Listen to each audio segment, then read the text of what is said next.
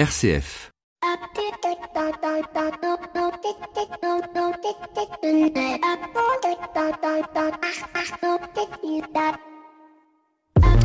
Bonjour à toutes et à tous. La semaine dernière, nous évoquions dans l'invité écho la Fondation pour le logement social et l'habitat partagé pour les personnes en situation de handicap.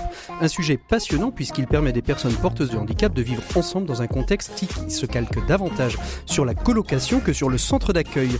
Une fois les micros fermés, nos échanges ont continué et j'ai entendu des paroles comme euh, ce jeune autiste disant à ses parents, tu sais, désormais, tu pourras venir chez moi comme tu vas chez ma sœur.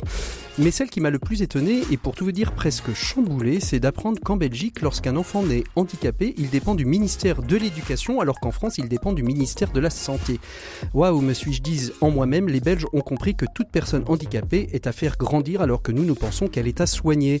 Et toute la différence est là, car nous passerions de la fameuse notion d'inclusion à celle de l'éducation. L'enfant est pris en tant que ce qu'il est, c'est-à-dire un adulte en devenir que l'on accompagne. Plus besoin d'inclure la personne handicapée dans la société, puisque de fait, dès la naissance, elle est inclue dans un dispositif éducatif et scolaire, ce qui lui permettra de se former à son niveau, d'avoir un diplôme lui permettant de travailler et tout cela en lui ôtant le poids de la culpabilisation de peser sur le budget de la sécurité sociale. On passe ainsi du malade permanente à la personne apprenante permanente. Apprendre, grandir, se former n'est pas réservé qu'aux jeunes handicapés belges, ça l'est aussi pour nous tous et pour toutes les entreprises car l'apprentissage aujourd'hui c'est tout au long de la vie et la semaine dernière au détour de cette conversation avec la Fondation pour logement social, j'ai appris des choses et vous aussi j'espère. Bienvenue dans l'écho des solutions.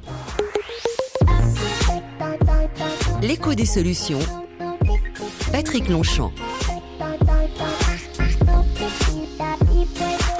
Bonjour à toutes et à toutes, très heureux de vous retrouver ce soir pour l'écho des solutions. Cette semaine, nous allons évoquer la question de la marque employeur et de l'expérience employée. Qu'est-ce qui se cache derrière ces deux expressions? Eh bien, sans spoiler l'ensemble de l'émission, il s'agit simplement d'essayer de comprendre comment les entreprises font face au défi de fidéliser et d'accueillir de nouveaux collaborateurs dans leurs entreprises, tout particulièrement dans certaines entreprises dont les métiers n'existent pas encore. Et pour ce faire, je reçois trois invités qui sont déjà avec nous ici en studio et à Lyon. Magali Moulin, qui est DRH chez Orange. Bonjour Magali. Bonjour.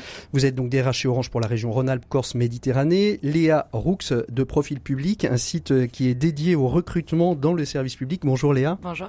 Merci beaucoup d'être avec nous. Et puis euh, Aliénor Martin du Manifeste pour un réveil écologique, une toute jeune diplômée de l'ESSEC qui nous expliquera peut-être, je l'espère, ce que les jeunes aujourd'hui attendent des entreprises. Bonjour Aliénor, excusez-moi. Bonjour. Merci à vous trois d'être ici. Bien évidemment, on va retrouver toutes nos rubriques. On va retrouver Maxime Dupont et sa chronique expert. 7 minutes pour changer le monde nous feront partir à la découverte du RADI, une opération organisée par Emmaüs Défi et ce en lien avec euh, la journée de lutte contre la misère, mais aussi la journée contre le gâchis alimentaire. Et tout de suite, nous retrouvons notre invité de cette semaine. Il s'agit de Quentin Guilhuy.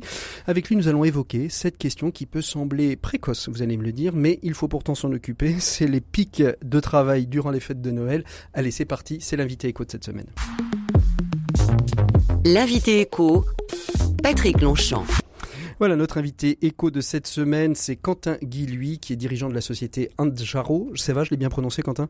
Anjaro. Anjaro, voilà, qui est spécialisé dans la gestion de remplacement ponctuel de collaborateurs. Et bien évidemment, euh, cette question, je l'ai dit assez précoce, mais de fait, dans les entreprises, Quentin, c'est euh, c'est en ce moment qu'on commence à réfléchir les plannings pour le temps de Noël, qui sont des plannings euh, souvent assez complexes à, à gérer. Pourquoi?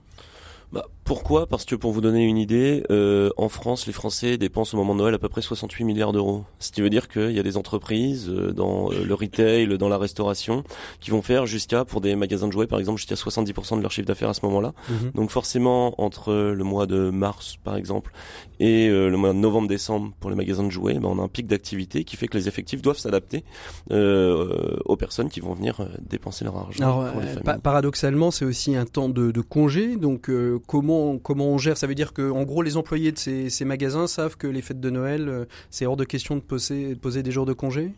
Alors oui, en règle générale, quand on va travailler dans ce genre d'industrie, hein, dans euh, l'hôtellerie, la restauration, euh, le retail, au moment de Noël, on sait que c'est pas forcément le moment où on va poser ses congés, mais en règle générale, de toute façon, là, on est dans une situation de sous-effectif euh, pendant les deux, trois mois qui entourent Noël, dans lesquels en fait le management va devoir trouver des solutions pour s'adapter à ce pic d'activité assez spectaculaire. Dans Alors, quelles sont les, les, solutions On verra un petit peu ce que ce que votre entreprise fait, hein, puisque je disais en, en, introduction que vous êtes spécialisé dans la gestion de remplacement ponctuel de collaborateurs, donc on imagine bien que, que, vous intervenez dans ce secteur, mais euh, aujourd'hui, quelle est la solution la plus classique utilisée euh, par les entreprises pour euh, pourvoir ce, ce pic d'activité? Il y a trois solutions que vous et moi pouvons avoir en tête pour faire face à un pic d'activité. La première, ça va être l'intérim et les nouveaux acteurs de l'intérim, donc les, les, grands majors type Adeco, Randstad et compagnie, et puis mhm. les, challengers, souvent spécialisés, par exemple des brigades ou staff match qui sont spécialisés là-dedans. On va avoir tout simplement le, le, le réseau de CDD, c'est-à-dire les gens qui, par exemple, dans le prêt-à-porter, ont fait les dernières soldes, et on va les appeler en disant est-ce que tu peux venir nous passer un petit coup de main parce qu'on mhm. s'attend à une grosse charge de travail pendant les fêtes de Noël. Alors ça, on verra s'ils répondent oui ou non, évidemment. Et puis on va avoir euh, les euh, les nouvelles plateformes un petit peu les, les de, de, de job étudiants, les StaffMe, euh, les mmh. Side en France. Les quoi les StaffMe Ouais, voilà, c'est des, des plateformes. C'est des plateformes qui existent sur la population, ouais. qui est sur la population étudiante, qui permet de trouver un petit job le temps des le temps des vacances, etc. pour arrondir les fins de mois. Ils se sont voilà, ils se sont lancés là-dessus euh, pour pour pouvoir un petit peu justement amener une, un, nouveau marché au, au, job étudiant. Puis maintenant, c'est un petit peu plus large que ça. À ma Et connaissance. Vous avez pas oublié une quatrième notion qui est le, le stagiaire qui coûte pas trop cher, euh, qui qu'on va prendre pour pouvoir donner un petit coup de main euh, pour euh, le remisage euh? ben, Oui, mais ça après ça va être le problème de l'employeur qui confond son devoir de formation auprès des nouvelles générations et celui de, de, d'utiliser de la main Surtout, surtout pendant les soldes d'ailleurs en général. Hein. C'est vrai, c'est vrai. Euh, je suis pas sûr qu'il soit très gagnant, puisque je pense que ce qu'on appelle le brick and mortar, c'est-à-dire finalement les magasins un peu en dur, mhm. euh, s'ils gagnent face aux pure players, c'est-à-dire les gens sur Internet, c'est certainement avec euh, la satisfaction client et la façon dont ils vont gérer le client en interne. Mhm. il vaut mieux avoir quelqu'un de formé, qui connaisse la collection si on est dans le prêt-à-porter, qui connaît le magasin, qui connaît le restaurant, qui va satisfaire le client, qui va ressortir heureux avec un gros sourire en sortant en se disant j'ai fait des beaux cadeaux et j'ai été bien conseillé, plutôt que euh, d'avoir quelqu'un qui lui a juste pris le premier truc sur le rayon. Ce qui est très important, la fameuse expérience client. Euh, vous, vous parliez tout au début d'un des premiers, euh, un des premiers enjeux, une des premières solutions, euh, c'est l'intérim. On a le sentiment aujourd'hui que dans, dans, dans, le secteur, dans ce secteur-là, la, la, question de l'intérim est devenue finalement le contrat précaire préféré parce que finalement on l'arrange un petit peu comme on veut, en fonction des périodes de vacances qu'on veut prendre. On part en intérim, on part pas. C'est, on sent que c'est un, un contrat qui, qui intéresse les métiers plutôt il intéresse une certaine partie de la population. Plutôt qu'un CDD ou un CDI. Hein. Et il intéresse certainement euh, des employeurs. Alors, il a un coût Mhm. l'intérim, on va forcément payer la marge de l'intermédiaire et c'est tout à fait normal et tout à fait légitime. Euh, et finalement, il va en effet permettre une certaine flexibilité. En tout cas, c'est un petit peu le l'impression que va avoir un employeur au premier abord par rapport par rapport à un, CDD ou un CDI qu'on va considérer beaucoup plus mais du côté rigide. Du, mais du côté du, du, salarié, on, on, sent bien que cette catégorie euh, professionnelle va préférer au CDI ou au CDD l'intérim parce que justement cette flexibilité. Il va y avoir une certaine partie de la population en général assez jeune d'ailleurs mhm. sur ce genre de métier qui en effet va profiter ça parce que il va avoir euh, plus de pouvoir d'achat. On a la prime de précarité, la prime de congé payé par exemple qui va être proposée euh, euh, à un collaborateur intérimaire. Souvent sur les métiers en tension, ils vont être même mhm. payés un petit peu plus. Dans l'ensemble, quand même, moi, je trouve que c'est des métiers qui peuvent parfois être subis et si on propose autant de flexibilité sur les horaires, sur les conditions de travail mhm. au sein même d'un écosystème, franchement, je pense que tout le monde s'y retrouve. Alors, vous, vous, vous parliez de plateforme, parliez de digitalisation. Justement, comment aujourd'hui la digitalisation peut être au service de cette gestion euh, ponctuelle, euh, de remplacement ponctuel de, collaborateurs? Ouais, bah il y a plusieurs, euh, il y a plusieurs plateformes. Hein. Il, va y avoir les nouvelles plateformes digitales d'intérim. Euh, l'intérim, si on repart sur les pics d'activité, c'est 30% de plus euh, au moment des fêtes de Noël. et puis il y va y avoir des plateformes un petit peu comme la nôtre, chez Anjaro, où en fait ce qu'on va permettre, c'est tout simplement d'éviter l'appel direct à l'agence d'intérim quand on a besoin de main d'œuvre. On va plutôt avoir une plateforme, une place de marché en circuit fermé qui va permettre de trouver tout collaborateur disponible au sein de l'organisation.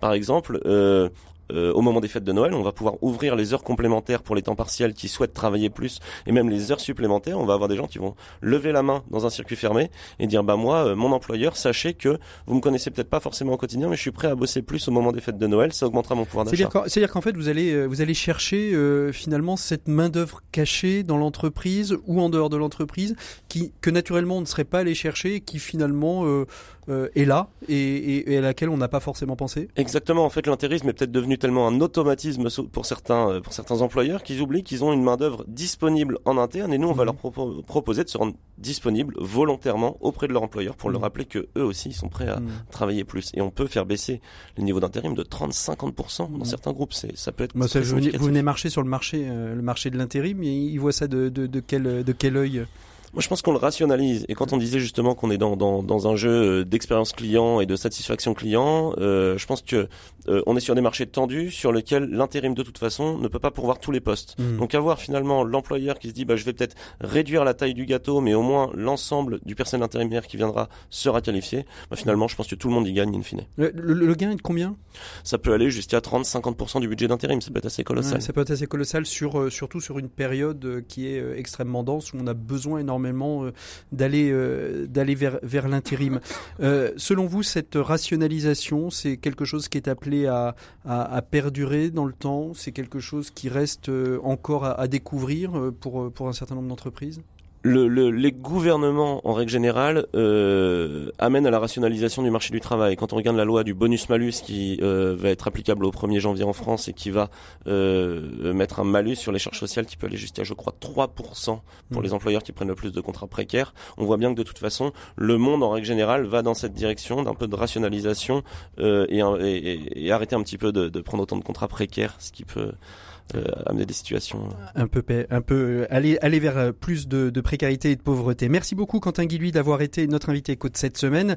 Nous on retrouve tout de suite Maxime Dupont et sa chronique expert. L'écho des solutions, les experts. Il est temps de retrouver notre expert. Il s'agit de Maxime Dupont. Bonjour Maxime. Bonjour Patrick. Alors aujourd'hui, une chronique inspirée du cinéma.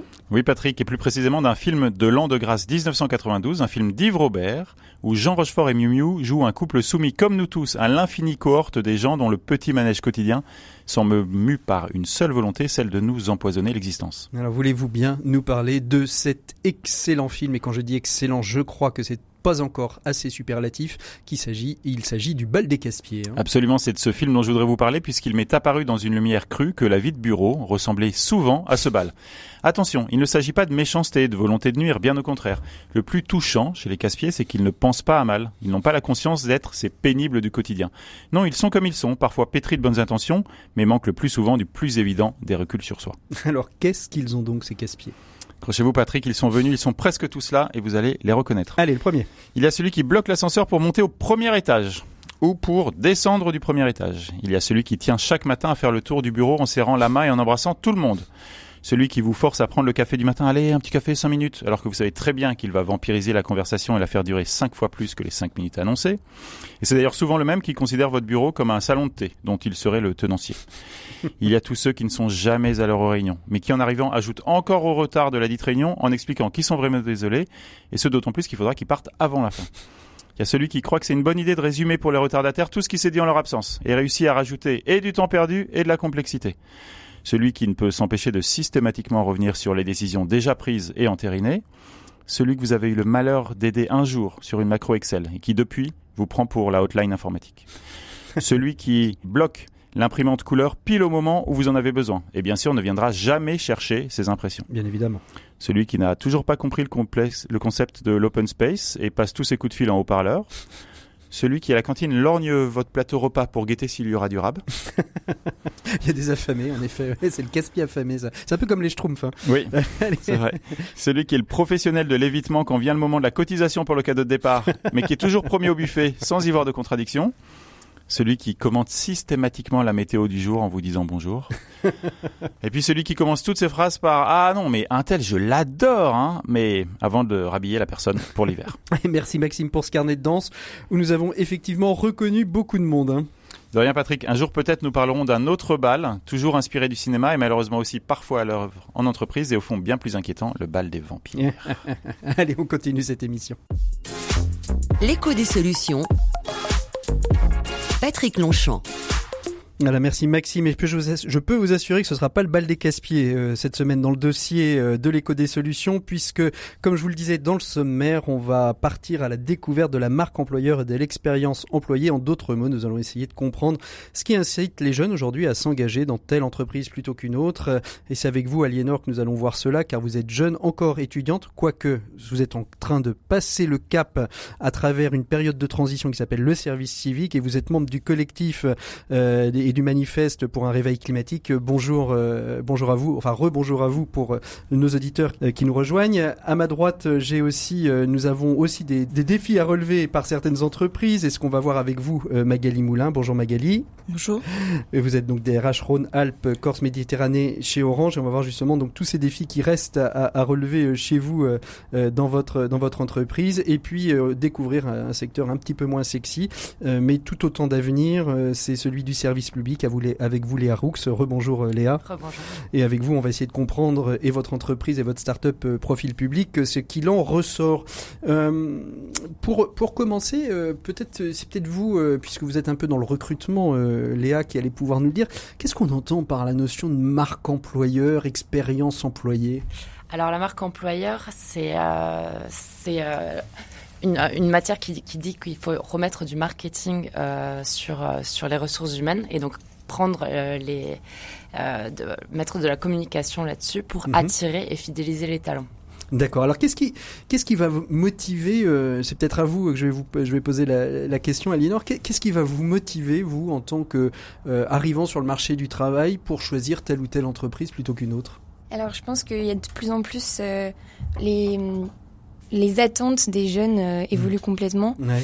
Et euh, donc, euh, par exemple, je représente le mouvement pour un réveil écologique qui a mmh. lancé il y a un an hein, le manifeste étudiant pour un réveil écologique, dans lequel 30 000 étudiants et jeunes signataires de plus de 400 établissements en France, donc beaucoup de, de grandes écoles, Mhm. affirme que malgré les multiples appels de la communauté internationale et scientifique, malgré les changements irréversibles d'ores et déjà observés à travers le monde, nos sociétés continuent leur trajectoire vers une catastrophe environnementale et humaine. Mhm. Et donc ça, c'est quelque chose... Euh, les, les, changements sont aujourd'hui trop trop faibles, trop insuffisants dans leur prise en compte notamment par les entreprises. Et donc c'est quelque chose euh, pour lequel nous pouvons agir en tant que citoyens, en tant que consommateurs, mais aussi bien sûr en tant que travailleurs. Mhm. Et donc, euh, je pense qu'il y a aujourd'hui beaucoup de jeunes qui réfléchissent. Alors, on parle souvent de la question du sens, mais de qu'est-ce que je veux faire 7, 8, 9, parfois même 10 heures par jour. Euh, en quoi je contribue à, euh, à la société en fait, et mmh. pas seulement contribuer à augmenter ma fiche de paye à la fin du mois. Magali Mulin, comment justement Orange répond à, à, à ce questionnement-là? On verra un petit peu les défis que vous avez à relever euh, dans, dans, dans une deuxième partie, mais comment aujourd'hui euh, une, une, une, entreprise comme Orange répond à ce questionnement, à ce manifeste écrit par des étudiants pour un réveil écologique des, des, des entreprises? Alors tout d'abord, je crois que la marque employeur, ça doit se voir dans la vie des salariés qui sont aujourd'hui à Orange. Mhm. Et donc effectivement, nous on est dans une démarche de ce qu'on appelle la RSE, hein, euh, responsabilité, sociale, et économique, environnementale, effectivement, euh, qui euh, est euh, entamée de longue date euh, et dans lequel on a impliqué l'ensemble de nos salariés. Et euh, je pense que c'est ça aussi qui est important. Ce qui est important aussi, c'est notre positionnement en tant qu'acteur dans notre euh, dans notre domaine mhm. d'activité, hein, acteur du numérique, où euh, on est volontairement impliqué dans des actions de développement de la maîtrise de l'usage du numérique. Euh, par euh, toutes les couches de la société, que ce soit les jeunes, des femmes, des personnes âgées. Euh, on fait des ateliers d'apprentissage du numérique un peu partout pour que justement le numérique soit un outil au service de l'humain mhm. et que ce soit pas l'humain à se plier au numérique. Mhm. On a également tout un tas d'actions pour développer nos, nos outils comme la Livebox ou des choses comme ça d'une manière responsable et écologique. Mhm. Donc, euh, et, et, est-ce qu'il y a une réflexion aussi Alors ça c'est peut-être moins votre domaine puisque vous êtes plutôt aux ressources humaines, mais est-ce qu'il y a aussi des, des, des réflexions qui sont faites sur euh, l'éco-conception euh, des, des, outils numériques? Alors plutôt des box que des téléphones, puisqu'en général vous êtes plutôt fournisseur d'accès. que mais dans la construction des box, peut-être il y a une réflexion. Tout à fait. Dans la, dans la, construction des box, effectivement, on a travaillé sur la, la, la réduction de l'empreinte carbone de notre de notre box. Euh, donc ça, c'est euh, c'est la dernière box qui vient de sortir. Elle euh, elle nous a permis de, de, de justement réduire euh, l'empreinte carbone euh, à la fois de l'usage et de la conception de la box, mhm. mais également dans nos dans nos, nos, boutiques, on peut trouver ce qu'on appelle le Fairphone qui est euh, euh, un smartphone, mais qui est euh, qui peut se réparer. Oui, c'est le principe de l'économie circulaire appliquée au téléphone, hein, le Fairphone, c'est-à-dire qu'il est il est peut-être un peu moins beau que les autres, mais il a pour pour vocation que chacune des pièces, a une, une, modification, une évolution, puisse être envoyée à l'entreprise qui la recycle et on vous renvoie la pièce la pièce changeante. les les Haroux, vous dans dans le domaine du service public, qu'est-ce qui va motiver aujourd'hui les personnes à s'engager dans le service public. Je disais avec euh, avec humour que c'était pas forcément les métiers les plus sexy de la terre. Euh, et, et, qu'est-ce qui va motiver aujourd'hui les personnes à s'engager dans le service public, sachant que la fameuse euh, garantie de l'emploi à vie, euh, la retraite, enfin tout ça est un petit peu remis en cause. Et finalement, quels sont les avantages aujourd'hui à, à, s'engager dans le service public? Ce qu'on vient de voir, effectivement, ce, ce dont on a parlé, c'est qu'effectivement aujourd'hui on voit apparaître de nouvelles motivations du côté du candidat, qui effectivement on parle beaucoup de de sens. Euh, je pense que tous les candidats aujourd'hui ont besoin de retrouver de l'utilité dans leur mission. Mhm. Et euh, ça offre une véritable opportunité au secteur public de valoriser ses atouts. Mhm. Aujourd'hui, on peut euh, largement communiquer sur le fait que voilà, c'est des missions d'intérêt général. Et ça, ça a une valeur qui est aujourd'hui prédominante, mhm. puisqu'effectivement, le candidat, il se demande au-delà de quelles seront mes missions et combien je vais toucher à la fin du mois, pourquoi je me lève le matin. Et ça, je pense que c'est extrêmement important et que effectivement, c'est une véritable opportunité à saisir pour le secteur public. Aliénor, vous pourriez, euh, vous, vous engager dans une mission de service public euh, en tant que fonctionnaire ou attaché territorial? C'est quelque chose, euh, c'est des questions auxquelles vous, vous êtes déjà été confronté Oui, tout à fait, parce que évidemment, en tant que toute jeune diplômée, je me suis posé beaucoup de questions sur mon avenir professionnel.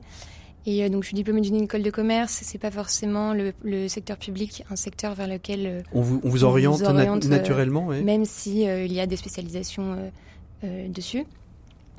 Euh, et, euh, et, de plus en plus, je me dis euh, que je pourrais très bien euh, travailler euh, dans le service public. Mhm. Pourquoi pas pour l'ADEME ou des agences, parce qu'évidemment, moi, c'est l'angle environnemental. L'angle environnemental qui, qui, vous intéresse. Voilà. Et en fait, effectivement, j'ai très récemment, par exemple, découvert tout ce que faisait l'ADEME.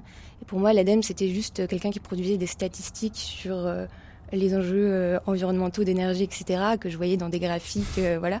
Et en fait, ils ont énormément de, de, de projets, d'actions et tout que je trouve absolument génial et qu'effectivement qu'il faut faire connaître. Et qu'il faut faire connaître. Ça, ça par exemple, c'est ces filières-là qui peuvent être plus attirantes aujourd'hui euh, pour euh, des futurs candidats. Exactement, et je pense que euh, Aliénor a mis, a mis le doigt sur quelque chose d'important, c'est qu'effectivement, il y a une méconnaissance aussi de la, de la palette euh, que peuvent représenter les collectivités. Et donc nous, c'est notre rôle à mmh. travers la, la plateforme profilpublic.fr de justement permettre une immersion euh, dans les institutions, que ce soit à la fois sur une partie média où on présente sous la forme d'interviews, euh, de vidéos, euh, les, les, projets un peu innovants des collectivités, la palette des missions qu'elles offrent, mhm. et, euh, et ensuite une partie qui est plus recrutement et qui euh, permet là aux candidats de voir l'ensemble des, des postes à pourvoir. Magali, quand vous faites du, recrutement, vous l'entendez souvent, cette questionnement sur l'engagement écologique d'Orange? Ou est-ce que c'est quelque chose qui ne vient pas forcément tout de suite ou naturellement? Ça vient pas forcément systématiquement, non, mais c'est de plus en plus fréquent, c'est vrai. Euh, et c'est pour ça que euh, nous, ce qu'on ce qu'on essaye, c'est de plus en plus de montrer euh, l'ensemble des efforts qui sont faits par l'entreprise euh, et l'ensemble du tournant aussi. Je pense que prend l'entreprise euh, aujourd'hui dans le domaine environnemental. Je pense mmh. qu'une entreprise de la taille d'Orange ne peut plus maintenant faire l'impasse sur son impact environnemental. Euh, et son impact social aussi. Je pense que c'est quelque chose de très très important Et euh, c'est quelque chose qui effectivement résonne auprès des jeunes. Euh, quand on leur en parle. Alors ils en mmh. parlent pas forcément spontanément quand ils postulent. Mmh. Euh, pour autant, en creusant un peu, on sent que c'est sous-jacent. Oui, oui, tout à fait. Est-ce que c'est important pour vous, euh, Aliénor, on en a parlé un petit peu en préparant cette émission avec Magali, est-ce que c'est important pour vous la, notation de l'entreprise par des instituts indépendants euh, qui euh, viennent dire il fait bon, il fait bon travailler, c'est une c'est une entreprise écologiquement responsable, etc. C'est important pour vous dans le choix éventuel d'une entreprise, ou est-ce que ça va plutôt être le bouche à oreille? Euh, il y a forcément un petit peu des deux. Quand on cherche à, postuler, on va s'enseigner sur le site d'entreprise, effectivement, le déclassement du type dont, vous parlez. Euh, moi, par exemple, ce que je vais essayer de regarder, c'est vraiment si euh, l'entreprise est engagée dans une trajectoire de changement profond mhm. et repense son utilité, l'utilité de ses produits et de ses services euh, auprès de l'ensemble de la société. Et pas seulement sur son site elle affiche euh, tout un onglet vert mmh. avec euh, les différents projets où elle a mis des ruches sur des toits. Et, et comment vous allez chercher l'information? Quelles sont un petit peu aujourd'hui vos, vos, vos, pistes, vos, les médias sur lesquels vous allez chercher ce, ce genre d'infos? Alors c'est une information pas forcément facile à trouver, d'autant que maintenant les entreprises, les employeurs ont compris qu'il y avait cette préoccupation, notamment des, des Donc ils la cachent mieux, c'est ça? Ou ils la maquillent mieux? Où ils communiquent dessus sur ce qu'ils font déjà et pas forcément sur euh, les changements euh, profonds qui ne sont pas toujours euh, mis en place. Donc c'est un petit peu difficile de savoir dans quelle mesure une entreprise est vraiment dans une trajectoire ambitieuse ou seulement sur des projets de développement durable, mmh. RSE, sur des petits projets. Aujourd'hui, c'est quoi les, entreprises qui vous font envie, Aliénor? Bah, Je me pose vraiment la question. Il y a effectivement quelques grandes entreprises qui commencent à à initier de vrais changements ambitieux, mhm. mais elles sont encore beaucoup trop peu nombreuses. Lesquelles? Pour vous, lesquelles sont, ont vraiment un, vrai, un vrai travail euh, ambitieux? Je pourrais même pas vous en, vous en citer précisément parce que il y en a tellement. En fait, finalement, je pense que c'est plutôt des, des start-up ou des petites entreprises qui ont aujourd'hui euh, pris vraiment à cœur la transformation. Après, les, les, grandes entreprises, forcément, elles sont tellement grandes que la mhm. transformation est plus longue mais on sent qu'elle est un peu entamée. Après, c'est. Comment vous réagissez, Magali, à, ce que dit Aliénor alors, je pense qu'elle a tout à fait raison de dire que quand on est une grande entreprise, ça prend plus de temps certainement à, se transformer. Euh, et mais je pense aussi quand on est une entreprise euh, avec l'histoire d'Orange, on a un peu de mal aussi même à communiquer sur ce qu'on fait et euh, sur ce qu'on fait en termes de euh, d'impact euh, social et, et, environnemental. On ne sait pas trop. on a on a euh, c'est un, un, domaine qui est un peu jeune, donc euh, on n'est pas très très aguerri euh, à ce type de communication. C'est pour ça que j'ai dit tout à l'heure qu'en fait, euh, on base beaucoup notre communication sur ce que nos employés euh, vont vivre et sur ce qu'ils pourront porter à l'extérieur, sur ce que, par exemple, nos alternants vont vivre au, sein de, de l'entreprise et le message qu'ils pourront porter auprès de, leur, de, leur, leur, leurs amis, de leurs collègues, mmh. de ce qu'ils ont vécu dans l'entreprise. Mmh. Donc voilà, c'est vrai que c'est plus lourd et plus compliqué dans une entreprise comme Orange avec l'histoire euh, euh, qui date euh, des diligences, on va dire. Oui, c'est ça, oui, de, la, la, la, malposte, de la malposte Exactement. Mais soulignons tout de même que chez Orange, et ça fait un petit moment que je, je veux creuser aussi ce, ce, sujet, je le ferai peut-être un jour. Vous avez, vous êtes, vous êtes en train de travailler à, Issy-les-Moulineaux sur un, un, un, siège social complètement éco-responsable. Enfin, tel que j'en ai lu la, description, il y a une vraie réflexion d'éco-responsabilité, d'inclusion même au, sein de ce siège. Hein.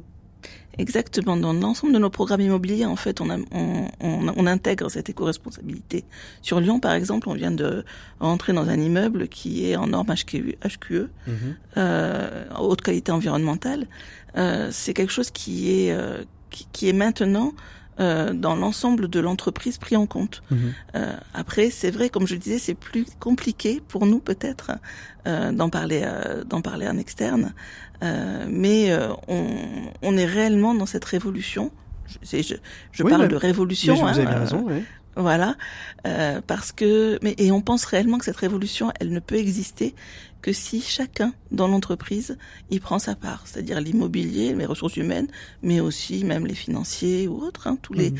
toutes les, les, personnes de l'entreprise doivent prendre leur part euh, et doivent apporter leur écho euh, à cette révolution. Ce que, ce que certains appelleraient euh, d'ailleurs euh, l'écologie intégrale, où on ne prend pas que la dimension climatique, mais aussi la personne humaine dans sa, dans sa globalité. Quelles, quelles sont les révolutions à faire dans, dans le service public, Léa? Mais Justement, enfin, ce qui est intéressant, je pense, par rapport à, ce qui a été dit, c'est que la marque employeur, vous me demandiez tout à l'heure ce que c'est. Effectivement, il y a un enjeu de communication, mais avant tout, il y a un enjeu de transformation réelle. et, et, du coup, ça passe par des transformations qui ont lieu, enfin, qui, qui peuvent être d'ordre euh, organisationnel, euh, offrir un, un, cadre de travail plus flexible. Je pense que c'est des choses qui sont attendues par les candidats en offrant par exemple des postes en télétravail, en aménageant différemment les, euh, missions. Euh, il y a aussi le fait d'avoir un, environnement de travail plus, euh, plus digitalisé, euh, plus collaboratif. c'est des choses aujourd'hui dans le secteur public qu'on, qu'on enfin voilà, on parlait des grandes entreprises. Le secteur public, c'est aussi une, une, une, grosse, machine. Une, grosse machine, oui, absolument. un gros paquebot qui, lorsqu'on donne le tour de, de barre à droite, met quelques temps avant de, de s'orienter vers la droite. Voilà. quels sont les défis, quels sont les métiers aujourd'hui, quels sont les défis dans le secteur public qui ont plus de mal à recruter? En effet, euh, je pense que l'ADEME euh, va peut-être avoir un petit peu plus d'écho auprès de la jeune génération. Il y a peut-être des, des, des, endroits qui sont plus compliqués euh, aujourd'hui à pourvoir.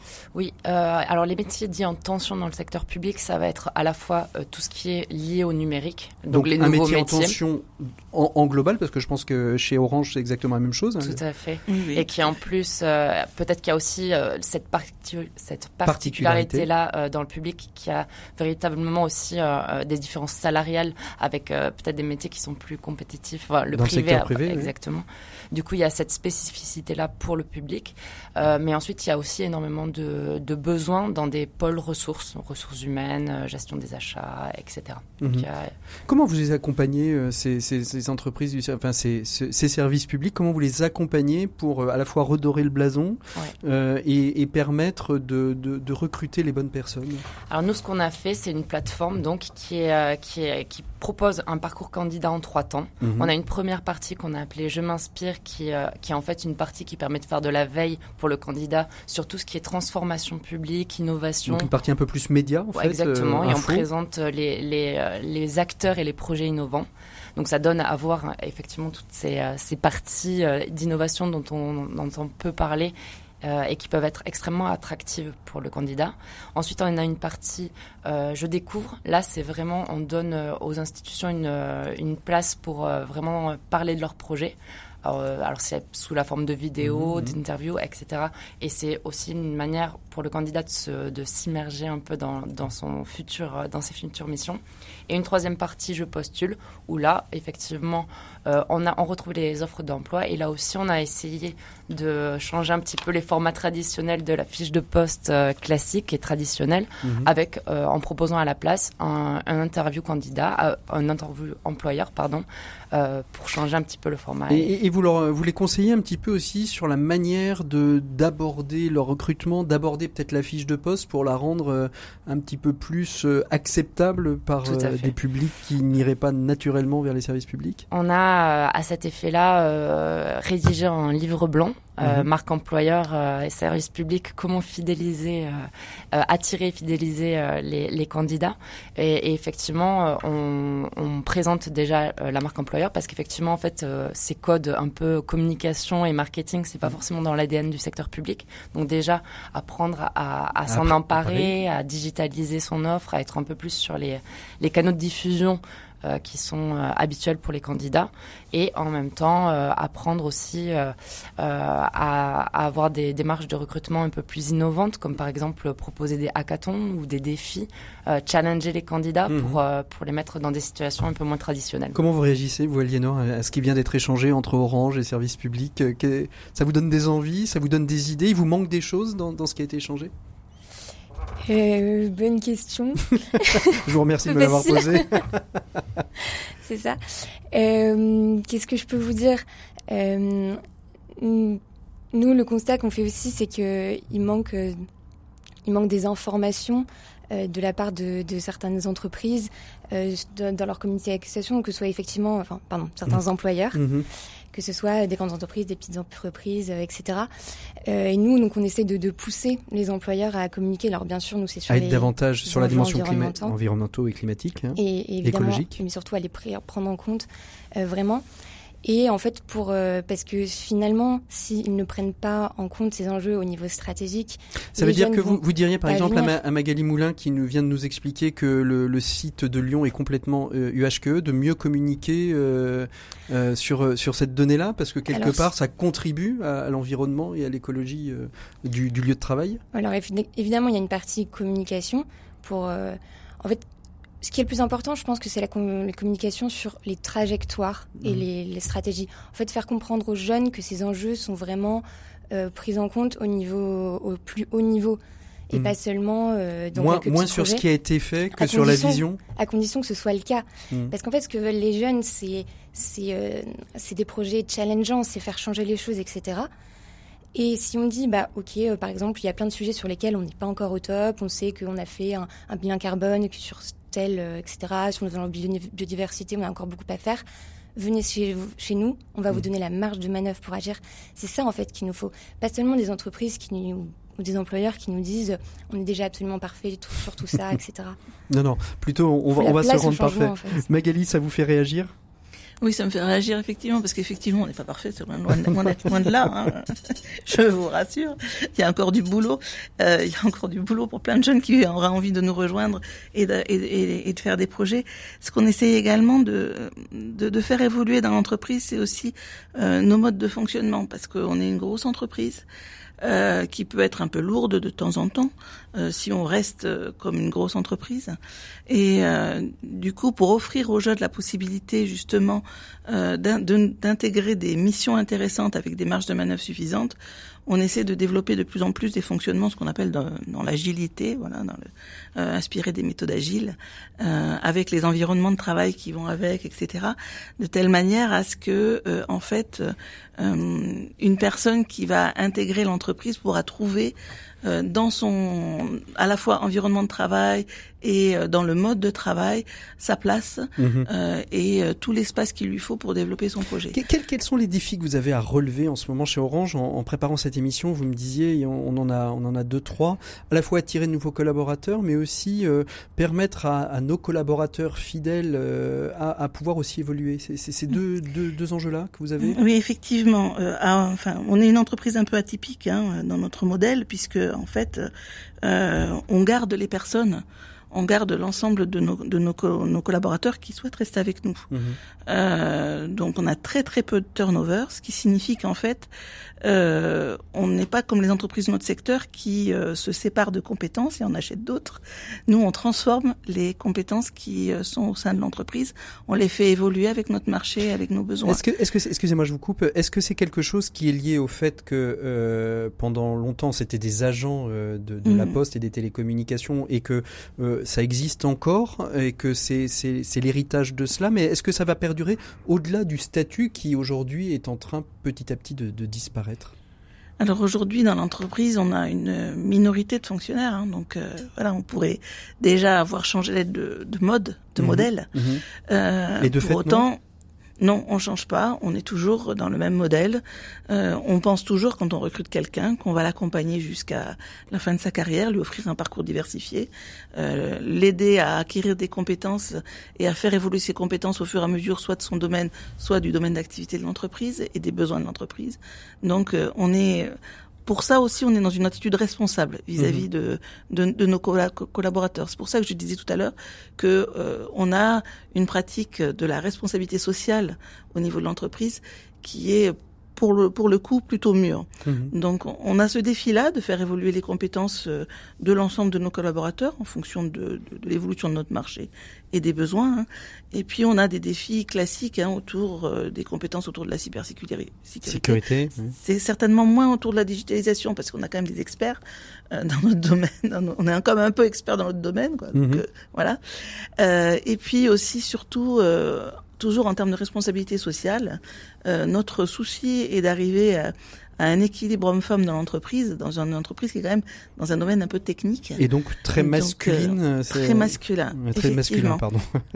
très masculin. Effectivement. Et, comment vous travaillez justement cette féminisation, on va dire des, des filières peut-être plutôt techniques, parce que je suppose que dans la partie administrative, on peut-être on arrive plus facilement à, à équilibrer. Tout à fait c'est surtout dans le, dans le domaine technique euh, et, euh, et en fait c'est une problématique sociale. Hein, ce qu'on voit dans les euh, dans les BTS techniques ou dans les formations techniques, un peu moins au niveau des ingénieurs, mais quand même un peu, euh, c'est qu'on a une surreprésentation des hommes. Hein. Mhm. Euh, et donc en fait nous quand on cherche à attirer des femmes, on n'en trouve pas sur le marché.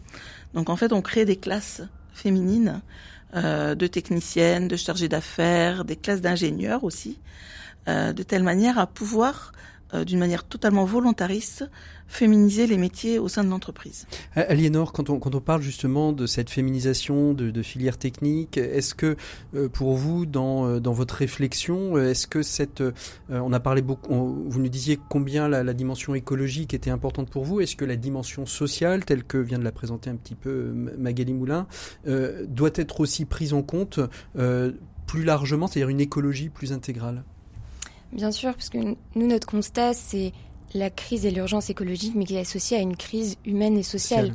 C'est nous ce qu'on souhaite, c'est revoir tout que tout notre système économique soit revu, parce que on, a beaucoup d'attentes et de revendications euh, auprès des employeurs par rapport à leur prise en compte, à leurs impacts environnementaux, mais aussi sociaux, parce que pour nous, c'est un système qui a des conséquences euh, globales à la fois mm. social. Enfin, c'est pas quelque chose qu'on peut vraiment euh, qu'on peut vraiment dissocier. Mm. Et euh, je voulais rebondir sur l'aspect de la formation. Pour moi, c'est quelque chose de très important. Et au sein du collectif, euh, on a on a deux axes de travail par rapport à ça. Un qui est de faire en sorte que les enjeux environnementaux, sociaux soient mieux pris en compte dans toutes les formations. C'est-à-dire qu'on a un réseau de 400 ambassadeurs qui essaient de, de mieux former les jeunes à toutes ces questions. Mais il est très important, en effet, que les entreprises aussi fassent de la formation interne sur ces sujets. Mm-hmm. Parce qu'à tout âge, un collaborateur doit être formé à tous ces sujets. C'est ça, la, formation tout au long de la vie. Euh, alors, dans le service public, euh, on, finalement, il n'y a, pas de, de, centre de formation du service public, euh, de formation continue du service public. Certains secteurs, peut-être le secteur hospitalier, a, son OPCA ou son OPCO maintenant, mais finalement, dans la, fonction publique territoriale, faire de la formation continue, c'est compliqué.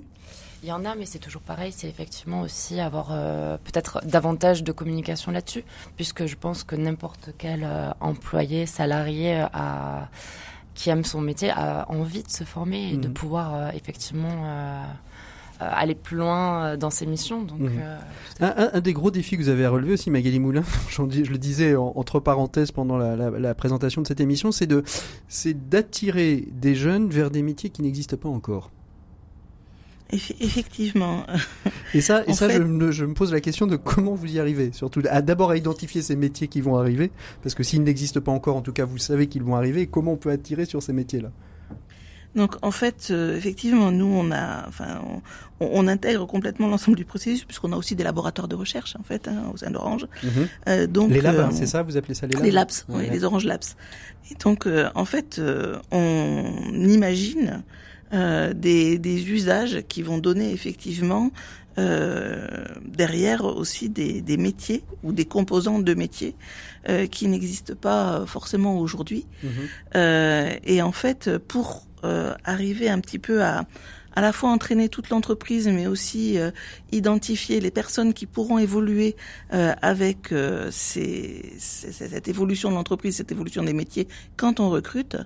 on a identifié ce qu'on appelait les, ce qu'on appelait les compétences clés c'est-à-dire le mhm. socle de compétences que toute l'entreprise doit partager euh, pour pouvoir continuer à évoluer dans euh, notre domaine avec les métiers qu'on ne sait ne pas exister. Donc on en a six en fait compétences qui sont des compétences autour de la sécurisation des données, euh, la communication, le travail ensemble, euh, la, la culture du software, hein, l'esprit aussi entrepreneurial, ce qui est pas si facile dans notre entreprise en fait, avec la culture qui qu'il y a, donc il faut développer.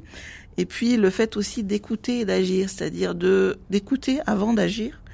Euh, mais d'agir une fois qu'on a qu'on a entendu. Mhm. Euh, donc ça, c'est des choses qu'on a bien définies en termes de, de, de compétences et puis de d'éléments qu'on peut repérer dans une candidature par rapport à ses compétences et qui nous permettent en fait, quand on recrute quelqu'un, de s'assurer ou quand on, de s'assurer qu'on va pouvoir l'accompagner au cours de sa carrière vers des métiers qui aujourd'hui effectivement n'existent pas forcément. Dans le service public, Léa, il y, y, a des métiers qui n'existent pas encore ou qui sont encore à créer? Alors si on sort de la question du, du numérique, mais est-ce que finalement l'évolution des services publics euh, tels qu'ils sont en train de, euh, de, de, se muter hein, euh, va créer de nouveaux métiers Tout à fait. Il y a effectivement aussi dans le secteur public des labs mhm. et il y a effectivement toute cette dimension de, de, prospective qui existe, euh, qui est mise en place et qui va de pair avec cette transformation du secteur public qui mhm. est extrêmement active en ce moment.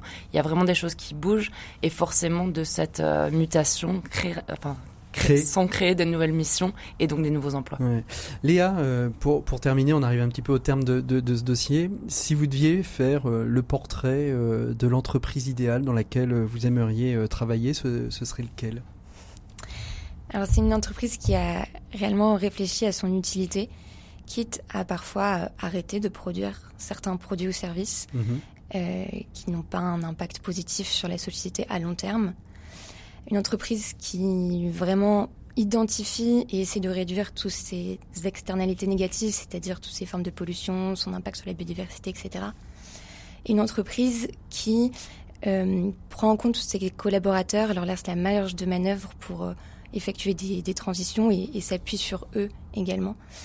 Et bien sûr qui, euh, au niveau de, de, son budget, ses finances, etc., prend en compte euh, les enjeux environnementaux et la, la crise sociale et humaine. Et, et, qui vous accompagne aussi tout au long de la vie, euh, en transformant peut-être entre le premier métier que vous avez et le dernier que vous aurez dans l'entreprise, peut-être un grand écart Bien sur sûr. un métier qui n'existait pas encore quand vous êtes rentré? Bien sûr, en tant que jeune, on se voit mal aujourd'hui exercer le même métier mmh. ou dans la même entreprise exactement pareil pendant toute notre carrière. Et, et vous, Magali Moulin, et, et j'ai envie de dire la même chose pour, pour Léa, ce serait quoi le, le collaborateur idéal pour, pour Orange? Euh, D'abord, on n'a pas vraiment de collaborateur idéal. Je dois avouer que on est plutôt attaché à la diversité, -hmm. en fait, des, euh, des, des, profils. des, profils. Voilà. Euh, en revanche, euh, on, on, ira chercher des personnes qui sont curieuses, qui euh, ont envie de s'engager sur des missions qui peuvent être extrêmement diversifiées euh, au fur et à mesure de leur de leur carrière, qui sont très attachés au collectif qui ont envie de travailler euh, vraiment en transverse et pas forcément euh, uniquement sur leurs projets, etc., mais de collaborer à quelque chose qui est un peu plus euh, grand que ce qu'ils font à titre professionnel, juste dans mmh. leur cercle professionnel. Donc c'est plutôt ce type de profil qu'on va aller chercher ça, effectivement. Ça, ça veut dire qu'aujourd'hui le, le, profil, le, je vais pas dire le profil type, mais le profil euh, un petit peu que, que, vous recherchez, qui attire votre regard, sera peut-être euh, moins euh, le brillant étudiant avec des, des, des, beaux diplômes que la personne qui a peut-être un parcours plus atypique et donc peut-être plus débrouillarde, peut-être euh, plus euh, oui, en, oui. En, en, domaine, dans le domaine de l'écologie ou de la citoyenneté? Tout à fait. Alors, il faut un peu de tout. Hein. Oui, on, a, tout, on a aussi sûr, des brillants oui. étudiants, etc. Et qui peuvent être engagés et citoyens. qui peuvent être la, engagés et citoyens. On en a la preuve voilà. avec Aliénor qui est en face de nous. Hein. Mais, euh, mais, mais oui, effectivement, entre deux, de toute façon, on choisira celui qui effectivement mmh. aura eu un profil diversifié mmh. et un engagement citoyen. Aujourd'hui, il y, y, a une étude hein, qui est parue. Euh, alors, je, je, ne saurais pas trop très bien le traduire, qui dit que on, on, recherche plus des soft skills que des hard skills. Vous êtes d'accord avec ça, Léa? Tout à fait. Et je pense que c'est cette diversité. Mais je ne sais pas comment le traduire. C'est très très bien si c'est.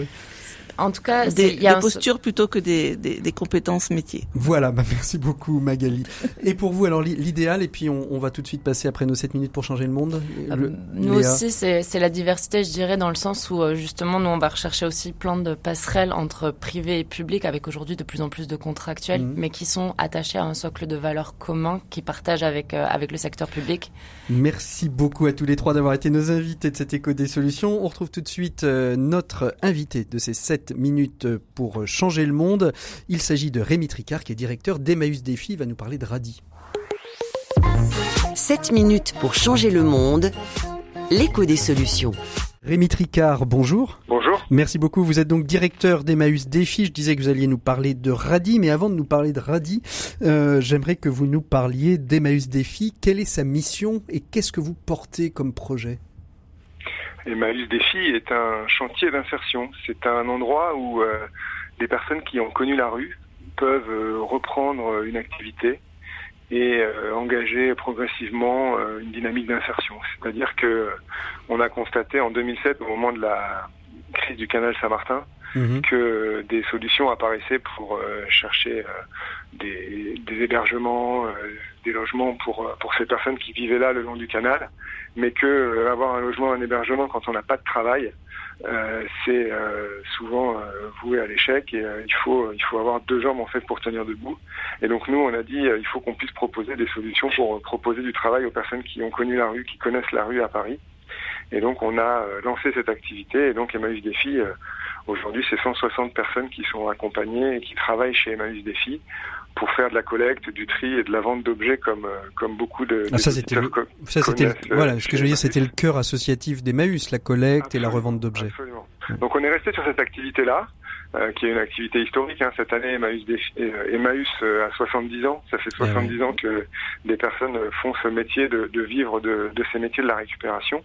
Et, et, en fait, Emmaüs Défi a juste repris cette activité avec un modèle et un projet social un petit peu différent, puisque les personnes que nous accompagnons sont des salariés et qu'on va pouvoir leur donner un travail et en même temps mettre en œuvre un accompagnement qui leur permettra de euh, bah, préparer la suite. C'est ça. Se projeter et de sortir de la précarité et de, de, de retrouver une, une stabilité et, et, une inclusion euh, sociale euh, à part entière. Euh, alors, je disais qu'on avait parlé de RADI, je disais ça avec un petit sourire dans la voix, mais RADI c'est un acronyme, mais qui est que j'ai trouvé très intéressant. C'est pour ça que je souhaitais en parler avec vous parce que on est finalement dans l'économie circulaire, je crois, la plus totale qui puisse exister aujourd'hui. RADI, ça veut dire quoi exactement? Alors effectivement, vous l'avez dit, c'est un acronyme. Euh, le nom euh, s'est imposé vraiment sur ce projet qui est un projet de, restauration, mais ça veut dire euh, restaurant anti-gaspi à double impact social. Donc chaque mot est important hein, dans, ce, dans, ce, dans ce nom. Alors restaurant, vous le, vous le savez, c'est simple, à comprendre. on produit des repas, alors, anti-gaspi, c'est parce qu'on produit ces repas à partir d'invendus alimentaires et que donc euh, on a constaté que euh, il y avait euh, chez des distributeurs, chez les grossistes, des gisements de produits alimentaires non transformés qui sont importants et c'est euh, DIPSA, un distributeur euh, d'Île-de-France, qui est venu nous trouver il y a quelques temps pour euh, nous dire, voilà, moi je, je, détruis chaque année des tonnes et des tonnes de viande, de poissons que je ne peux pas vendre parce qu'ils arrivent en fin de, de, de période d'utilisation et je vous propose de vous les donner. Et effectivement, c'est pas facile parce que quand c'est des produits bruts non transformés en gros conditionnement, euh, les, les, acteurs traditionnels de la collecte peuvent pas forcément les utiliser. Donc nous, on mmh. collecte ces gisements-là, euh, ces produits-là, ces, ces viandes, euh, légumes, etc. Et, et qui après sont transformés, c'est ça?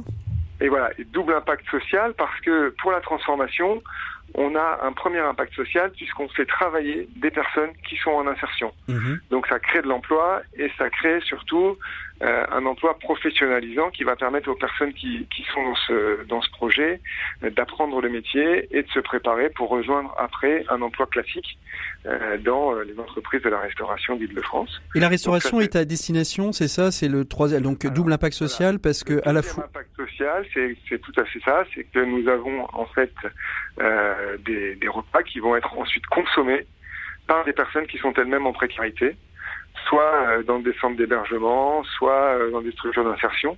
Et donc, euh, on a donc ces trois impacts qui sont la récupération d'aliments, la formation de professionnels qui vont pouvoir avoir ensuite une, un, un, emploi dans le secteur classique, et le troisième impact, la possibilité de donner accès à des personnes qui sont en précarité à des repas qui sont euh, de bonne qualité.